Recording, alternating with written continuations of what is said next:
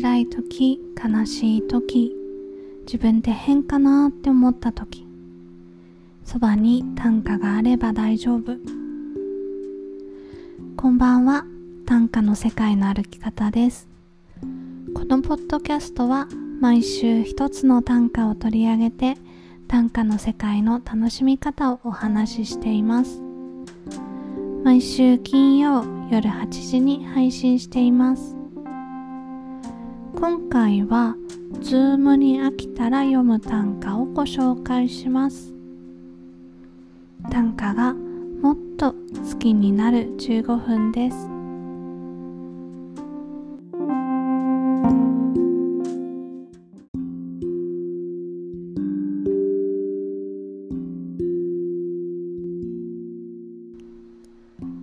2月から通勤カバンの奥底で眠り続けるもらったビスコ。2月から通勤カバンの奥底で眠り続けるもらったビスコ。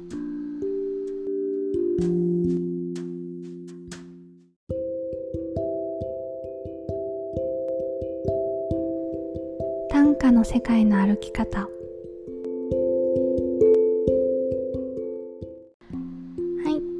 今回は北爪至る自作の短歌で2月から通勤カバンの奥底で眠り続けるもらったビスコという短歌をご紹介します。今回のテーマはズームに飽きたら読む短歌です。 Zoom はここ2年で本当に誰でも知ってるシステムになりましたよね。コロナの前ちょうど2年ぐらい前はまだまだ使ってる人は少なかったんですけど本当に一般的になったなと思います。えまあ皆さんもそんな Zoom の目新しさにももうすっかり飽きてしまったんじゃないかなと思うので今回はズームに飽きたら読む短歌をご紹介します。今回の短歌は私北爪至の自作の短歌です。2月から通勤カバンの奥底で眠り続けるもらったビスコ。これはコロナが流行してすぐぐらいに読んだ短歌です。だいたい1月2月ぐらいから流行し始めましたよね。えっと、去年2020年の2月ですけれども、まあ、その直後くらいにですね会社に行かなくなって在宅勤務が始まりました。で2月くらいから行かなくなってしばらくして通勤カバンをね整理してたらその通勤カバンの奥底に、まあ、同僚からもらったビスコが出てきた。でそれがまあカバンの奥底で眠り続けるもらったビスコ。という部分の説明になります。実際にあった話ではなくて多少こう作ったお話作った短歌ではあるんですけど、まあ、実際ビスコはね出てこなかったんですけどなんとなくこう通勤カバンの奥底にその当時まあ、会社のオフィスの状況を思い起こさせるようなものがこう入っていて久しぶりに開けた時になんかこうオフィスの思い出が蘇ったんですねでそれをもう少しこう膨らませて作ろうと思って、まあ、あの実際には入っていなかったビスコっていう同僚からよくもらっていたお菓子が出てきたっていう風に仮定して作った短歌になります。よくねあのビスコをくれる方がいたんですよ。でなんかそういう方のことも思い出したりして懐かしいなまた会える時が来るのかないつ会えるのかなって思いながら作りました。皆さんはもうどうでしょうね。だいぶ電車も混んできてまたオフィスでお仕事を始めてる方も多いと思いますしまだ在宅勤務をしてる方とかそれからもうオフィスがなくなっちゃってね在宅勤務が普通になっちゃったみたいな方もいると思います。私は実はまだ在宅勤務を続けていましてもうそろそろオフィスに戻ることになるかなという感じになってきました。でちょうどこのポッドキャストを収録している次の日ですね。明日。あの本当にこの2020年の2月からもう全くオフィスで会ってない方に久しぶりに会うんです。それがね1年9ヶ月ぶりの再会なんですよ。であの Zoom ではね毎日お仕事で顔を合わせて話をしていたんですけどもうリアルで会うのが本当に久しぶりで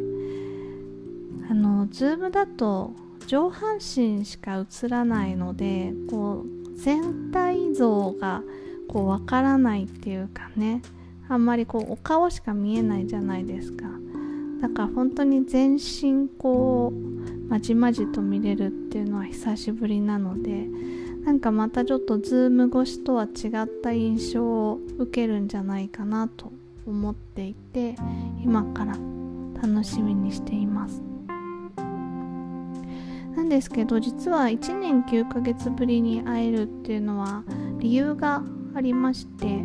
私がですね今の会社をもうすぐ退職するので、えー、残り日数があと2日残すところ2日になったんですね。でそういうのもあって、えっと、私も久しぶりに出社するしそれからしばらく会ってない方も、まあ、最後だから、あの、顔を見て挨拶したいということで来てくれることになりました。なので1年9ヶ月ぶりに再会するんですけどそれが久しぶりでありそして最後の、まあ、対面っていうことになります、それがねなんか寂しいようなまた新しい道が始まるんだなって改めて思うきっかけになったりしております。なんかあのそういう退職するっていうこともあってなんか改めて今回ご紹介する短歌を読み返した時に会社って意外といい面もあるんだなって思いました。2月から通勤カバンの奥底で眠り続けるもらったビスコ。これってなんか会社で人との交流の温かさがあったっていうことを読んだ歌なんですけどなんかこう会社にいるとね人間関係煩わしいなって思うことよくありますよね。お仕事の場だからお友達関係ではないので全員好きな人ばかりに囲まれて仕事できるっていうわけではなくてむしろあの気が合わない人がいるのが当たり前だと思うんですね。だって会社ってね一つの大きな仕事をなすためにみんなで協力してあのみんなで得意分野をねこうそれぞれの得意なことで貢献しながらあの仕事をしているわけじゃないですか。だから自分と気が合う人ばかりだと逆にそういった大きな仕事ってできないですよね。私はそのなんだろうなうん私は例えば人と仕事をする時に相手がミスしても怒ったりするの苦手なんですけどでも得意な人もそこにいないとやっぱり会社としてこうチームとしてまとまって大きな仕事ってできないですよね。なんかそういう意味で会社って自分と違うタイプの人がいて当たり前の場所違うタイプがいるからこそ大きな仕事ができる場所だと思うんですね。だからそうあの苦手な人がいるっていうのは会社では当たり前のことでで人間関係で悩むっていうのも会社にいる以上は当たり前のことだと思うんですけどそれでもなんかこうやってあのその中でもたまには気が合う人がいたりこうやってビスコをねくれたりする方がいたりとかなんかそういう人との交流の温かさみたいのもあるのが会社なんだなって改めて思いました。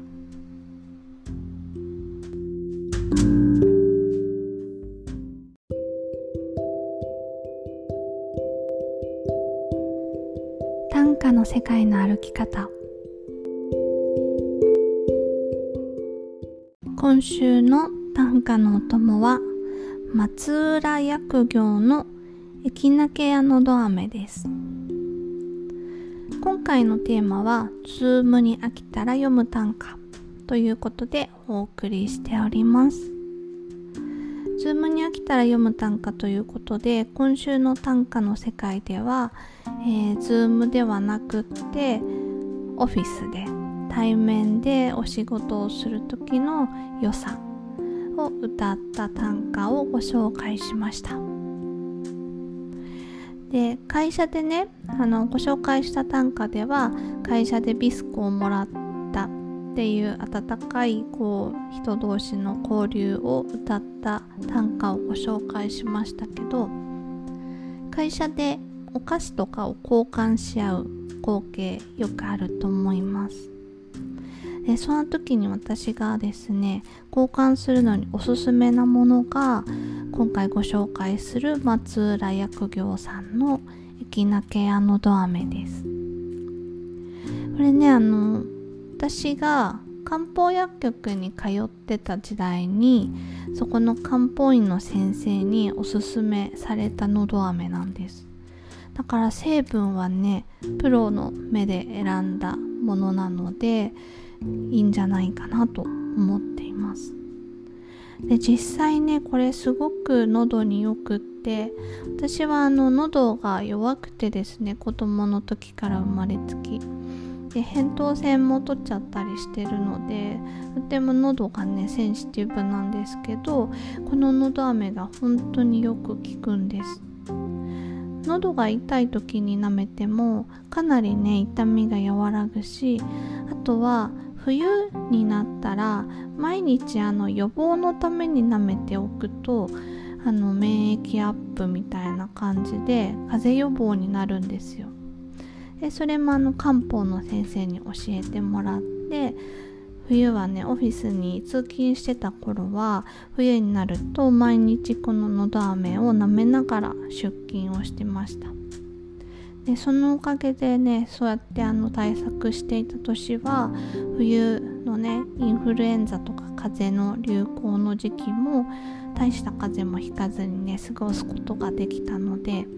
是非これからね寒くなって風邪の季節になってくるのでこの松浦薬業のエキナケアのど飴舐めてみてください。おすすめです。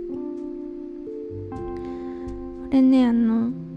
原料がいろいろその漢方エキスが入ってるんですけど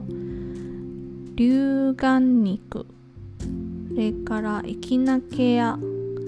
と万卵根肝臓気胸っ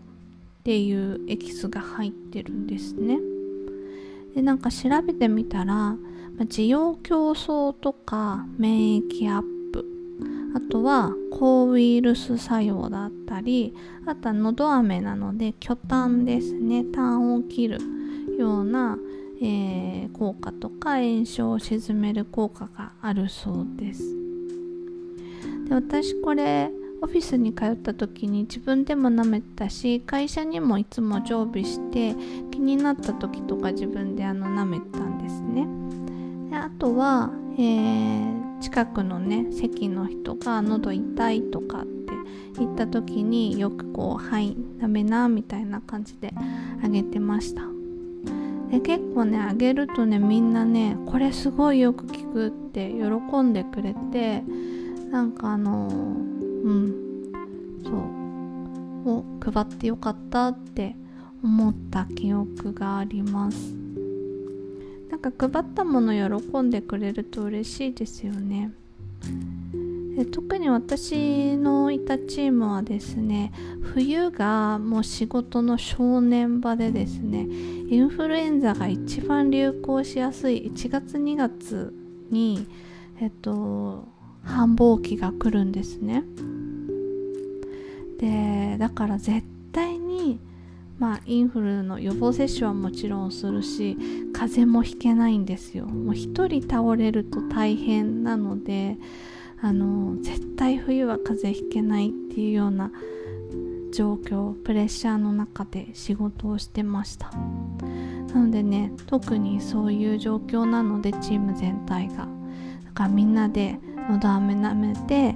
風邪ひかないようになんとか乗り切ろうっていう風に毎年ねオフィスにいた時はそうやって仕事をしてました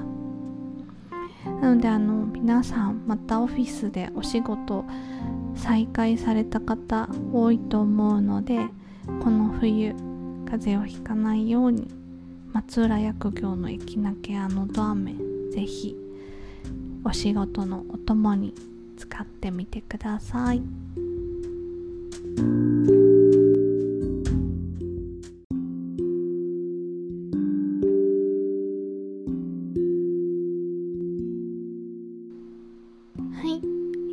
たでしょうか？今回は北爪至の短歌で2月から通勤カバンの奥底で眠り続けるもらったビスコという短歌をご紹介しました。短歌の世界の歩き方は毎週金曜夜8時に配信しています。また来週金曜夜にお会いしましょうそれではおやすみなさい。